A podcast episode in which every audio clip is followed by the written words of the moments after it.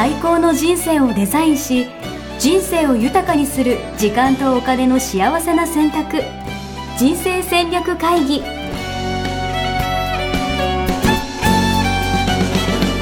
の番組は将来の仕事やお金人生にもやもやと不安を抱えている皆さんに元資産運用のプロキャリアとお金の戦略を同時に考える人生デザインコンサルタントの高頃もさあやが過去5年間延べ1700人の人生を望む形で豊かにしてきたメソッドを時間とお金の選択という切り口からお伝えしてまいります皆さんおはようございます。どうもーミッションミッケ人生デザイン研究所の高頃もさやです。77キロ応援しです。増えた。いやいやいやいやいや。増えたけど、増えたけど現状維持です。なるほど。はい。増えた時にはね、えー厳しくリアクションしないとね。うん。そうですね。よろしくお願いします。はい。お願いします。なんか、はい梅雨入りしてね、あの今、えー収録してますが、えー雨がね、ざんざん降っていて。ねえ、なんか台風も来てるとか、なんかグアムとかもすごかったですよね、なんかね。ああ、そうなの？うん。すごいなんか、グアムに行ってる、なんか知ってる人がいて、めちゃくちゃ台風でみたいな感じで、えー、街が崩壊レベル。あ、本当に？はい。えーそれは知らなかった。なんそうか。ね、あのーえー人工的に雨を降らせるっていう技術がありますよっていうのがね、新聞にも載っていましたけれどもね、え、何それ？知らない。知らないですか？はい。あこれ、あの水面下でいろいろ言われてたんですけれども、あの正式にというか、公に、えー新聞でね、そういう技術が開発されていて、まあ、干ばつとかね、えーはいそういった時にあの活躍しますよっていうあの紹介のされ方をされていたんですけれども、はいはいはい。まあ、それ技術的にも全然、えーやれるっていうことなんですよね。えー、都市伝説とかじゃないの？うん、もうなくなった。えー、すご。うん、結構最近ね、都市伝説系はあの事実だったんですねっていうのがあの分かってきてますよね。えー、そうなんですね。なので、このポッドキャストで喋れることも増えてくると思うんですけどお、素晴らしい。いや、なんかそういうの気になる人もいるんじゃないですか。うん、そうですよね。はい。まあ、じゃあ、おいおいね、えーあの取り上げていきたいと思いますが、はい。じゃあ今日は都市伝説じゃなくて、じゃなくて、先週と言ってたことね、アメリカ経済についてということで、そうですね、やっていきたいと思います。どうなってるんですか、今？ちょっと、なんか6月になったらね、なんか、やばいんじゃないかみたいな話が5月の時は聞いてたんですけど、もう気づけば6月になりまして、私は、そうですねもう取ってないんですけど、うん、あのー6月までにどうなるって言われていたのは、米国政府の債務上限問題というものですね。うんうんうん。うん、政府があのお金をお借りている、つまりは、えー国債を吸って、えーお金を国民とか、えー他の国の人とか政府とかから借りているわけなんですけれども、えーそのあ借りれる上限っていうのがね、決まっているんですよね。でその上限にもいよいよ達するよということで、うん。えーあの借りているお金を減らすか、うん。あのルールとしてここまでしか借りれませんよっていう上限を、うん。えー引き上げるかはいはいはい。どっちかをしないと、えーうバンクラプト、えーっとあの崩壊、お。えーするっていうね、えー事実上あの倒産する会社だと倒産と同じことになるっていう、えーそういう危機だったんですけれども、はい。うん、上限を引き上げるうしかもう方法はないので、えーうん。返すことができないので、お。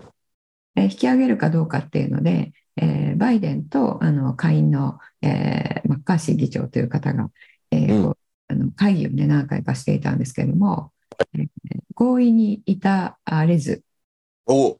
えうん、これ引き上げられないと6月1日にももうあの、えーバンクラプトするよっていう状態だったんですが、おえー31日に、えー会員を通過して、おうん。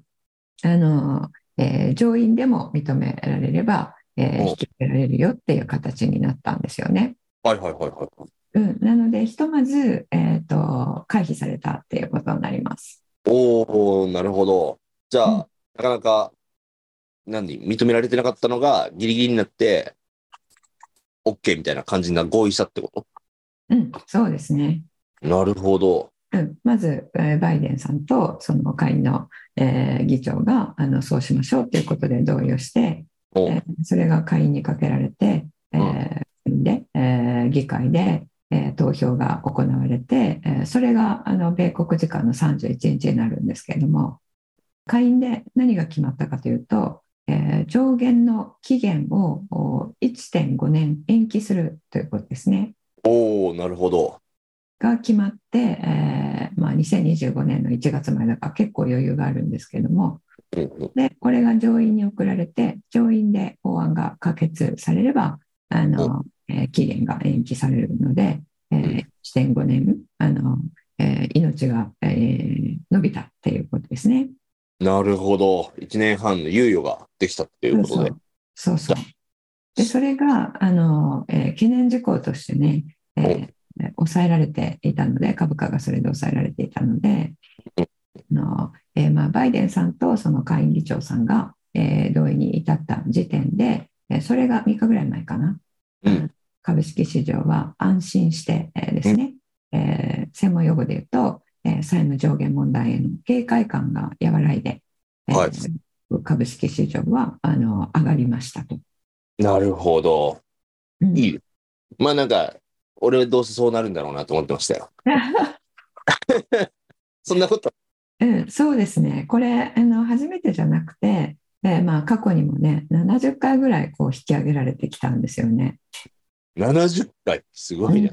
うんうんなので、米国政府はどんどんどんどんあの、えー借金が膨らんでいるっていうことでもあるんですよね。でもだってどうしようもないんでしょ、これ。だって。うん、もうね、どうしようもないでしょうね。うん、で、これあの、技術的には、えー上限が撤廃されたというか、あのえー生き延びられたんで、えーん技術的には OK なんですけれども、あの財務的には、えーうん借金がどんどん膨らんでいる状態なんで、えーよろしいわけではないんですよね。なるほど。いや、そう。え、実際、なんか日本とかもなんか影響あったりとか、為替とかどうなってたりとかってあるんですか？なんか、現状として。うん、為替は、えっと、これが要因ではないんですけれども、えードル高、円安になってますよね。うん安心感から、うんまあ、ドルが崩壊するんじゃないかって、えーいう心配だったので、えーまあ、ドルからちょっと離れましょうかっていう動きに、えーなっていたところ、えーうんドル大丈夫ですねって、まあ、ドル大丈夫ですねというか、アメリカが大丈夫ですねということで、まあ、ドル高になってますね。うん、なるほど。うん、ただあの、このドル高円安があの進んでいるのは、えーそれが主な要因というよりは、あのはい日本株が今買われてるんですよ、外国人に。なんか日本株すごい伸びてるって話を、確か噂に聞いたことがあります、なんか。そうなんです、そうなんです。で、あの私もこれ、えっと、もうずっと、もう結構数年前から言ってるんですけども、うん。あのえー日本株だけを、えー投資のポートフォリオから除いてる人ってたくさんいるんですよね。日本株だけを除く？うん、おうおう日本で投資をしているのに、えー米国をたくさん持っていて、えーはいあの現金も全部ドルに変えてしまって、はいはいはい。あの米国を、えー筆頭に海外の株式は買っているけれども、えー日本の株式は全然買っていないみたいな、あのあすごくこの数年増えてるんですよ。はいはいはいはいはい。うん、で、えーそれはあの、えー人口動態として労働人口が減っていく、えー人人口が減っていく経済はあの発展はしていかないっていうそれが理由なんですけれども、うんうんうんうん。うん、でも、えーその一つの理由で、えー日本株をね持たないっていうのは、えーちょっとあの乱暴すぎるんですよね。なるほど。はい。うんでそのあの他の要因としてあのまだ市場に知られていない要因を見ると、うんあのえー日本株は、えー木が熟したら、えーあの独り勝ちするっていうそういう可能性もあったんですよね。ええそうなんだ。うん、もともと。でそれが今あの形に具現化されているっていうことになりますから、まあ、おいよいよ来たねっていう感じですね。ええすごい。それはな、木が熟したらってどういうことなんですか？その、なんか、だって岸田政権が何かやったとかそういうわけでもないですよね、だって。あそういうわけではなくてあ。の米国が、えー、と一人負けしていくっていう。おー。うん、米国の経済の状態と、えー財政状態と、えー競争力と、そういったことが、あの、えー去年までは米国一人勝ちだったじゃないですか。うんうんうん。うん、それが、あの、この債務問題に、えー示されているように、あの、えー実態に、えー焦点が当たると、えー米国経済サステイナブルではないよねっていうことが見えてくるんですよね。なるほど。なんかちょっとハリボテというかバブル感みたいなのあ、が。そうそうそうそう。あの、えー表面だけこう繕って塗りたくって、えーはい見えてる、メッキが剥がれてくるっていう、えーことと、えーあとは、あの、えー財政えー面で言うと、おアメリカの経済というのは、えーそのさっき言った国債をすごく、えー発行して、えー成り立っている国、まあ、借金で成り立っている国なんですよね。うん。え、それって日本も一緒なんじゃないですか？うん、日本も一緒なんですけれども、あのえー GDP でいうと、GDP 対比の政府のお債務の量でいうと、えー日本が世界で一番あの、えー借金が多いんですけれども、はいはいはい。金額ではなくて GDP 対比で見るとね。うんですけれども、何が違うかというと、えー日本の国債はあの買っている人があ日本の企業なんですよ。銀行とかを筆頭に、はいうん、国内なんですよね。うんうんうん。うん、それに、えー比して、えー米国の方はあの主に、まあ、米国基軸通貨でもあるんで、えー買っている人は中国とか、えーうん日本もそうなんですけれども、外国政府が多いんですよね。なるほど。はいはいはい。うん、そうすると、えー外国政府というのはあの米国との関係でそれを買っているだけなので、えーその方向性でない、えーそっちにもうやめるよとに、えー米国との関係を、えー維持していくことに、えー魅力を感じなくなったら、それやめるんですよね。なるほど。面白い。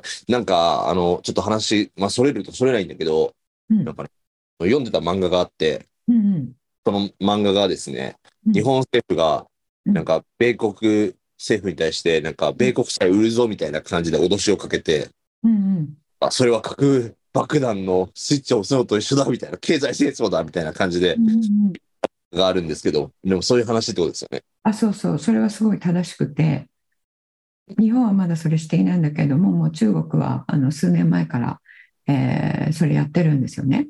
ええそうなんだ。はいはいはい。で、米国怒ってるっていう状態なんですけども、それドルと一緒で、そう、あの、ドルって今まで強かったのは基軸通貨だから強かったんですよね。うんで、別名ペトロダラといって、あの、原油価格の取引がドルでないと、どの国もできないっていうのはもう決まっていたので、ええそうなんだ。知らなかった。そうなんですよ。だから、あの、えー原油ってね、えーもう世界中で、えー原油ないと成り立たない経済じゃないですか。はうんで、中東とかから原油買いますよね。い。うんうん。で中東から、例えば中国が買うとしても、えー取引は米ドルでしかできないので、うん。中国は買うときに、えー米ドルを買って、米ドルで、えー中東の国々に払うとええはいはいはいはい。いうことをしてたので、えーはい米ドルって弱くなりようがなかったんですよ。ええはい。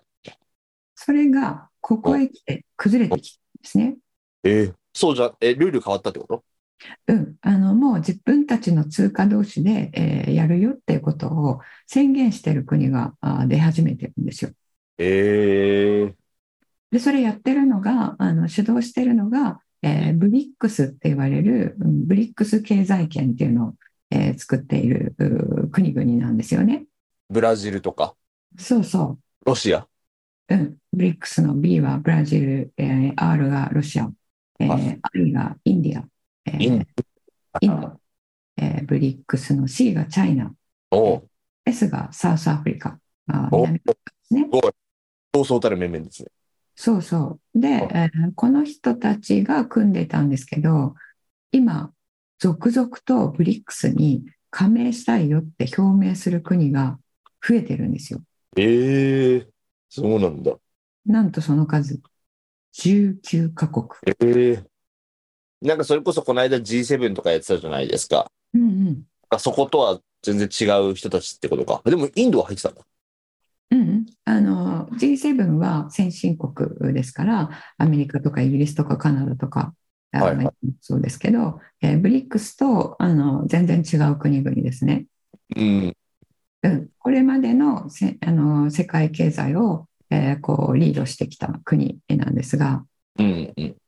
もうあの、えー人口で言っても抜かれているし、うん。うん。うん。えーいろいろなあの指標でえー見て、えー、ブリックスの方があの G7 をこう追い抜いてきてるんですよね。ええはいはいはい。うん、なので、えっとまあ、G7 も実質、えーこう力を失っているというか、うん。うん。まだ失っているとは言い切れないんですけれども、あのかつてのようには、えー世界経済をコントロールする力は、えーブリックスの方が強くなっていて、なくなっているんですよね。ええなるほど。うん、で、ブリックスに入りたいっていうことは、どういうことかというと、えー米ドルを基軸通貨とする、えーなんていうんですかね、世界経済のあの仕組みうん。うん。から私たちは脱退しますよっていうことなんですよ。なるほど。はいはいはい。うん、で、えーこれまで G7 に入りたいよって言って、その、えー一つ外の,、まあ、あの輪にいた、えー G20 とか、えーいう国々がもう、はいあなたたちのところには入りたくないよと。えーやめて、ロシアと中国が引っ張っているブリックスに入るよっていう、えーことを言ってるってことは、えー世界経済を牛耳る、まあ、金融の仕組みが、システムが、あの構造が変わっていくっていうことなんですよね。いやーすごいな。うん、そんなことが起きてるんだ。そうそう。これ本当にだからね、あの、えーすごい、こう、金融改革というか、うん。うん。うん、あの、ことが起こってるんですよね。うん。うん。うん。うん、で、世界はもう脱米ドルに動いてえーいます。うん。うん。で、やすしさんが大好きな、えーロバート清崎さん。はい。大好きだった。はうんえーロバート清崎さんも、えーあの、米ドルは崩壊しますっていうことを言ってるんですよね、最近。い。すごいね。米ドルはというか、米国は、米国経済が崩壊するってことを言ってます。うん。で彼はいつもちょっとあの悲観論者なので、うんえ結構いつも悲観的な方を言うんですけれども、なんか危機を煽る感じのことを言うってことだよね。うんうん、そうですそうですで、えーそれで結構ねあのいろいろ批判もお受けている人なんですけれども、えーまあ、その人があ言うには、えー米国はもう破綻しますよっていうことを言ってますね。なるほど。まあ、今回大丈夫だったからとかっていうわけじゃなくてってことだよね。そうそうそう、今回、債務上限があーあの伸びたからといって、えーまあ、あの株式市場が反応しているように、えーよかった、よかったっていうことではないっていうことですね。なるほど。いや、いいですね。いや、気になりますね。今後の展開が。そうそう、ね。あのなので、えっとまあ、何があの、えー数年前から、えー日本株が、えーこう注目される時が来ますよって言っていたあかというと、えーこの動き、今表面化されてますけれども、えーもうあの数年前というか、もっと前から、えーロシアとか中国とか、もうその動きをしてたんですよ、実は。うん。ドルからね、えーと、脱退するっていうことを。それはあの外貨準備高っていうのがあー減っているっていうことで、えー分かったんですけれども、もう2000、えー2000年代後、えー前半ぐらいから、えーえ ?1000 年代そうそう、2003年、4年ぐらいから、あの中国が外貨準備としてのドルのあの量をこう減らしていってたんですよね。えーで、おかしい、これはっていうことで、何が起こってるんだろう、何が目的なんだろうっていうことで、えー言われていたんですけれども、えーそれはこういうことだったんですよね。なるほど。すごい。うん、でロシアもねあの戦争が起こった時に、えーまあ、当初はねロシアが起こしたって思われてましたからあの、えー西側諸国にせ経済制裁を食らったじゃないですか。うん。うん。うん、でルーブルはもう崩壊するって言われてましたけど、えー結局ルーブルその後強くなって、えー何のことはない、えー何の怪我もしない状態だったんですよね。うん。うん。うん、それも、えーとえープーチン大統領があの結構前から、えー大丈夫なようにあの作ってきてるんですよ、戦略的に。なるほど。まだこういう織り込み済みというか、こういうことを想定して国としてやってる。そうそう、あのロシアからね、えー天然ガスを、えーあの欧州に輸出していますけれども、えーその、えー天然ガスの輸出を、えー自分たちが止めるっていうと、西側あの経済はもう回らない状態を作っていたので、うん。経済制裁をやられても、え自分たちが止めるっていうふうにしたら、あのえ困るのは向こうであるっていう状態をまず作ってますと。いやー、素晴らしい。食料もまあ100%受給。エネルギーはもちろん産油国なので、えーあの受給している、自給している、自給力が100%なので、実国経済だけで回せる状態を、えー作っているんですよね。すごい。なんか、ちょっと日本、日本やばいっすよね。そう言われたらね。それはそれで。そうなんですよね。日本は今ね、えーウクライナを支援しているので、うんえーでね、G7 の中に入っているので、えーこのままいくと、あの、えーどうなんですかっていうことなんですけれども、これもですね、えーっと、もしかしたらあなんですが、えーえーまあちょっとこれ、やめておきます、言うの。はいえー時が来たらね、あの、ちょっと、えーあの、言わさせていただきたいと思います。いや、でもね、あの、なんとなく現状は分かって、うんで、やっぱどうどうなっていくのかみたいな、そういう話も聞いていきたいんで、じゃあ続きは前、次回ですかね。はい。そうですね。あ、そうそう。で、皆さんちょっと、じゃあ日本どうなるのって、えー気になると思うので、うんあの日本株がね、これから上がっていくよっていう、その根拠をね、えーお話ししたいんですけれども、はいはいはい。それで今日終わりにしたいと思いますが、あの、そもそも最近になってグググって上がったのは、うんえーえーあの、ウォーレン・バフェットがね、日本株を買っているっていうことが、あの、えーこの間総会があって、バークシャー・ハザウェイというね、有名。ウォーレン・バフェットがあの経営している会社で、えーあの日本株を、えー買っているっていうことがね、総会で、えーこの言及されたんですよね。うんうん。で、彼は2年ぐらい前から日本の商社をあの大人買いしていたんですけども、商社5社全部。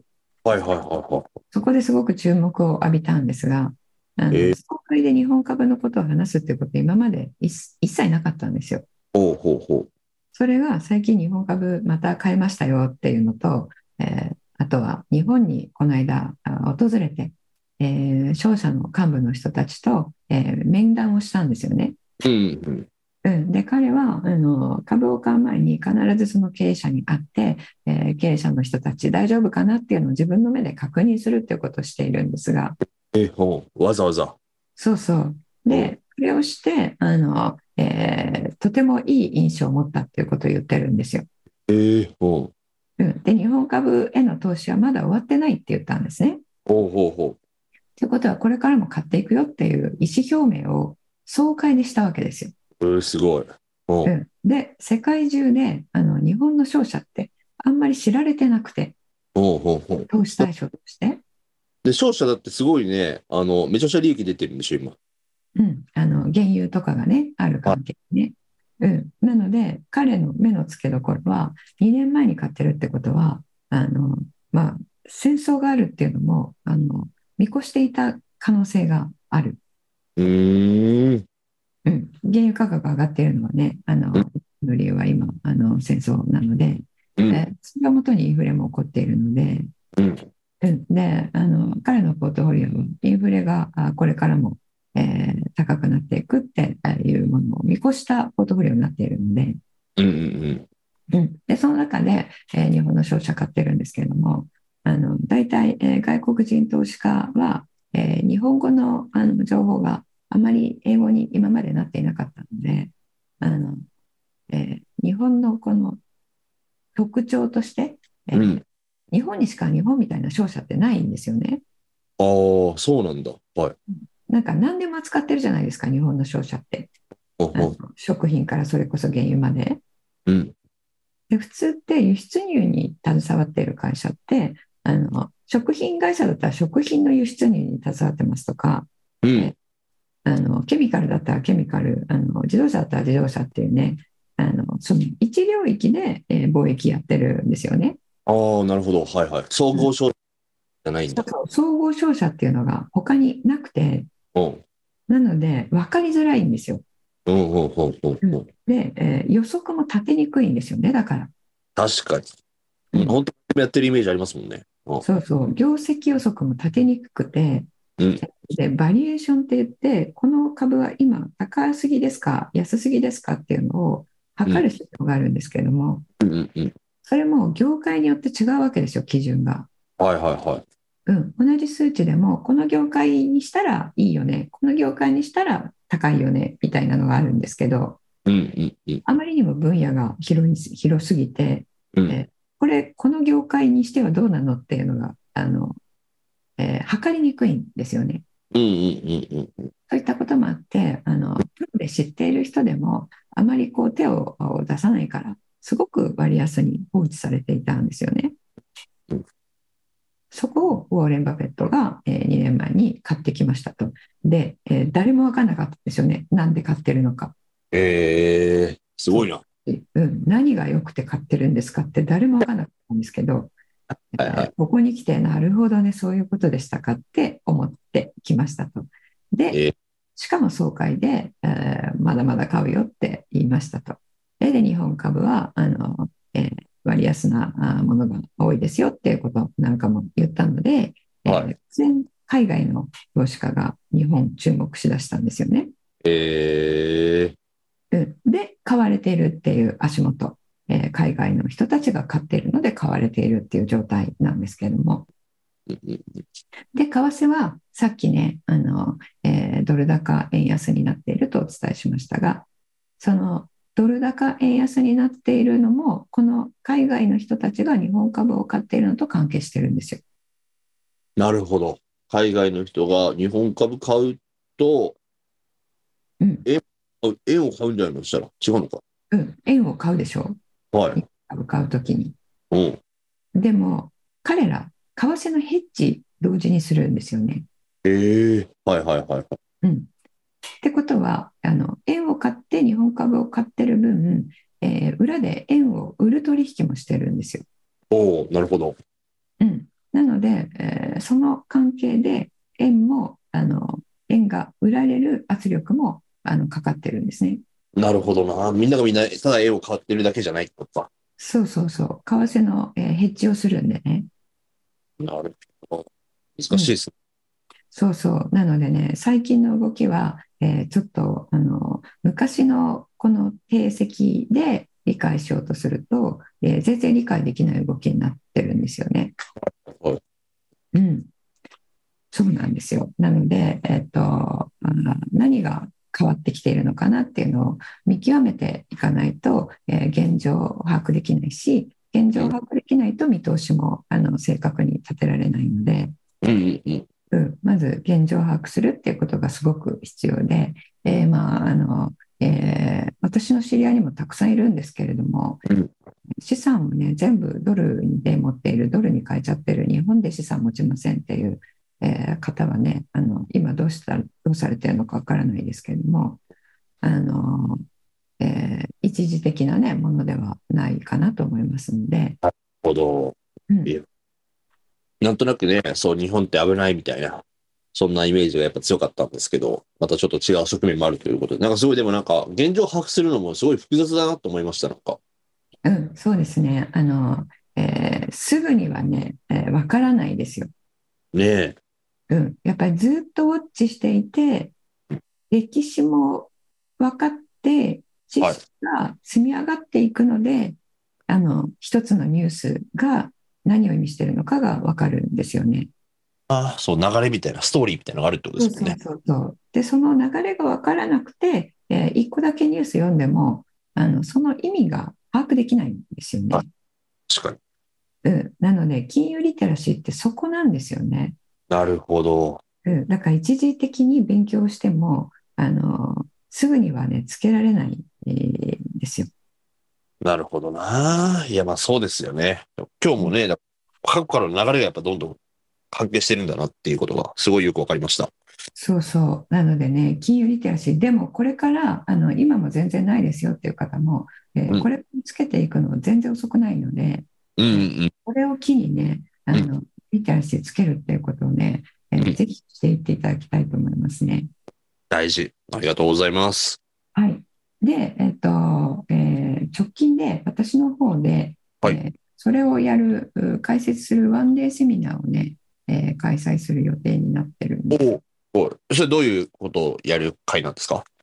あの、今お伝えしたような、えー今後の世界経済の、えーうん見通しをこう皆さんに、えー私の見解を、えーお伝えするっていうものなんですけれども、えー題名が今世界で起こっていることの分析と今後の世界経済の見通しおお。大事。っていうかなりね、硬い、あの、前職が前職なんでね、硬いタイトルになっちゃったんですけれども、いやーでも結構、あれじゃないですか？難しいんじゃないですか？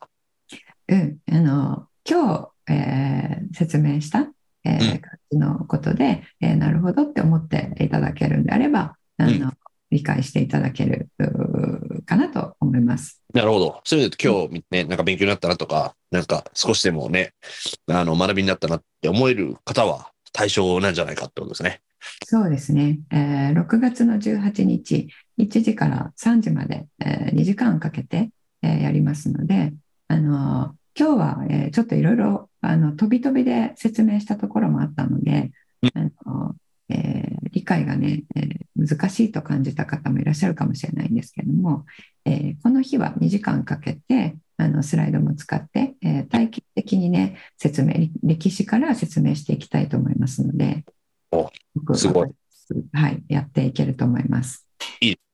ぜひ皆さん、これ概要欄かなんかにリンクかなんかを。そうですね、入りますので。はい、えいただければと思います。はい、あとは他なんか案内することは何かありますか？そうですね、えっと、ワークショップをね、立て続けに6月に、え3つやるんですけども、おえ1つが、えー私の核になるものですね。価値観を見極め、活用するっていうワークショップ。はい。はい、えーこれ価値観がなんとなく分かっている方、えーしっかり見極めるということと、えー分かった価値観を人生にどのように活用していくかっていうことですね。えーこれを、えーやるワークショップが6月の15日、えー木曜日の夜の7時から、えー9時までになります。価値それ価値観がで向けってこと？えーと価値観が、えーまだ分かっていない、言語化ができていない、えー方を対象と、えーですけれども、えー価値観の言語化ができている方も、えー、とあの他の方法でね、さまざまな方法があると思うんで、他の方法で価値観分かっている方も、えーこの JDS の方法でやると、えー違ったものが出てくる方も多いので、えー対象ですし、あのうん言語化ができている方も、じゃあそれをどうやって人生に使っていくか、おうん、出しただけで止まっている方も多い、えーと思うので、うん、い仕方をね、お伝えしていくワークショップになります。いですね。はい。で、ワークショップなのでね、えー皆さんにもワークをやっていただく形で、えー進めていきます。はい。はい。でもう一つが、意識の拡大ワークショップっていうことになるんですけども、意識の拡大。はい。うん、これはね、あの、私たちの意識レベルって今、急激に上がっていってるんですが、はい。意識レベルって何のことかっていうことなんですけども、あの、物事の、えー把握の仕方っていうことなんですよね。把握の仕方。はい。うん、把握の仕方あー、えー例えば嫌な上司がいるってよくあるじゃないですか、はいえー仕事場でね、うん嫌な上司がいることで自分はあの、えー不幸な社会人生活を送っているって思っている人がいるとしますよね。それ相対的に、えー自分の価値をその嫌な上司は高めているっていう、えー事実も一方で、えーあることが多い。ああ、嫌な上司を意識しすぎとかそういう話？うんあのえー嫌な上司はみんな嫌なわけじゃないですか。はいはいはい。うん、だから話したくないわけですよね。うんそうすると、えー他の部から、えーなんかそこの部にね、えー相談に行こうとか、えープロジェクト持ちかけようというときに、そのうん嫌な上司とみんな話がしたくないので、はいえー嫌な上司に行かず、ナンバー2の自分のところに持ってくる。はいはいはいはいはい。で、えーあの上司は、えーと会議してもいつも嫌味言って、えーえーあのいろいろ決まらないけど、えーうんまあ、例えば高五郎さんだとね、えーいろいろサクサク決まって助かりますよとかって言われて、はいはいはい。うん、その人がいるからその人が自分を持ち上げてくれてるみたいな。おうほうほうほううん、でそれって私たち恩恵をしっかり受けてるんだけど気がつかないんですよね。うんうんうんうんうん。うん、っていうことはあの物事の、えー私たちはいつも一側面しか見てなくてあの人生を、えー不幸だとか幸福だとかって言っているんですよね。うんうんうん。それ見えてるものが一つ多くなると、えーあの景色が180度変わってくる。なるほど。確かに。うん、それを、えー一つ一つ見えてないものが見えていくようになると、えー恐れていることとか不安に思っていることとかなくなってくるんですね。うーん。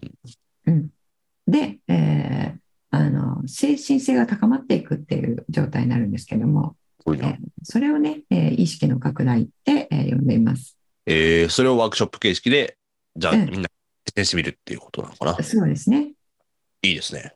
うん、それが6月の24日の10時から、えーはい12時まで土曜日ですね。はい。はい、えーなので、えー15、18、24と、えーワークショップをさせていただきますが、あの経済の方だけね、ワークショップではなくてセミナーになります。うんうん。いいですね。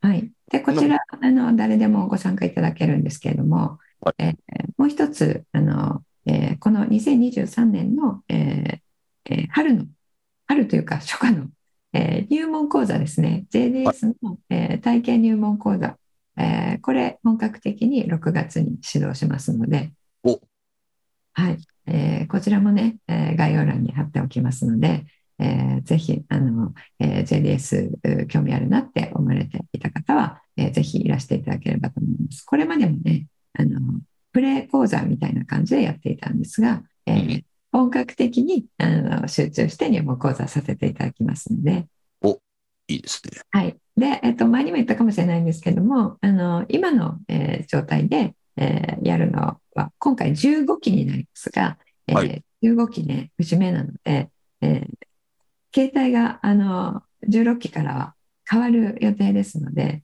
えー今回のこのパッケージ化された、えー総合的なものを、えーこの今の価格でね、皆さんにすごい安いって言っていただいてるんですけれども、えーこれで受けていただけるの最後になるかなと思いますので、えーあのいつか行ってみたいなって思っている方は、ぜひね、まずは体験講座に、えー来ていただければあーと思います。ありがとうございます。すごい盛りだくさんで、はそうですね。い。はい。楽しみですね。はい。じゃあ今日はそんな感じで。次回、次どうなっていくかってことですね。展開をみたいなことを聞いていきたいと思います？はい。えーじゃあ今日はどうなっているか、今日皆さん聞いているときに、えー世界どうなっているか分かりませんけれども、うんはい。あの、えー今、えー分かる限りでね、えーお伝えしていきたいと思います。はい。ありがとうございましたあ。りがとうございます。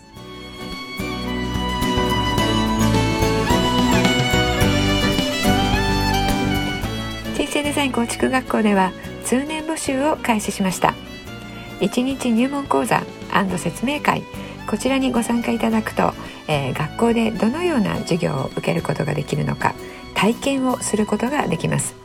そしてカリキュラムはどのようなものなのか、えー中に入っている方はどのような人がいるのか、えーさらに卒業後の人生はどのような人生が待っているのかそういったことを体験学習そして説明を聞いていただくことができます。毎月2回ないし3回開催しますので、えーこれまで半年または1年待っていただいていた方もぜひ直近の入門講座説明会にご参加いただければと思います、えー、特典もご用意しています、えー、こちらで皆さんとお会いできることを、え、楽しみにしております。